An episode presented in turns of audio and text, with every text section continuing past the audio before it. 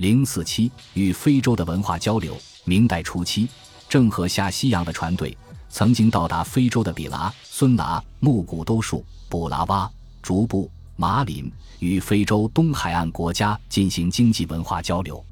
有明一代，陶瓷仍然是中国与非洲文化交流的重要信物和见证。中国瓷器大量涌进非洲国家，遍及埃及、苏丹、埃塞俄比亚、索马里、肯尼亚、坦桑尼亚、津巴布韦、莫桑比克、扎伊尔、赞比亚、马拉维、博茨瓦纳、南非、圣赫勒拿等国家和地区。科克曼曾指出过，从14世纪到19世纪中叶。肯尼亚从中国进口陶瓷的数量等于或往往超过了所有从其他国家进口的陶瓷的总和。这些远销到非洲的瓷器主要产自江西景德镇。据学者考证，明清景德镇等窑生产的青花瓷几乎遍及非洲。15世纪至19世纪出土中国瓷器的遗址中，中国瓷器的大量输入大大丰富了非洲人民的精神生活。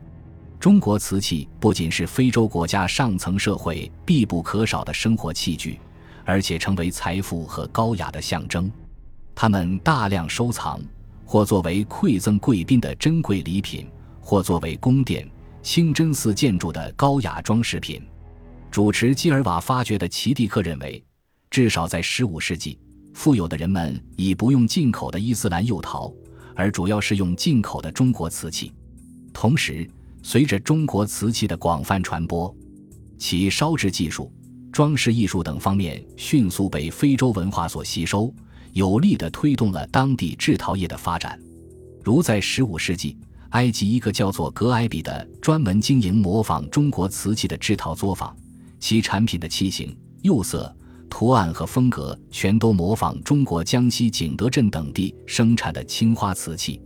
总之。中国瓷器大量销往非洲的结果，使中国文化融进到当地文化之中，成为非洲国家物质文明的重要组成部分之一。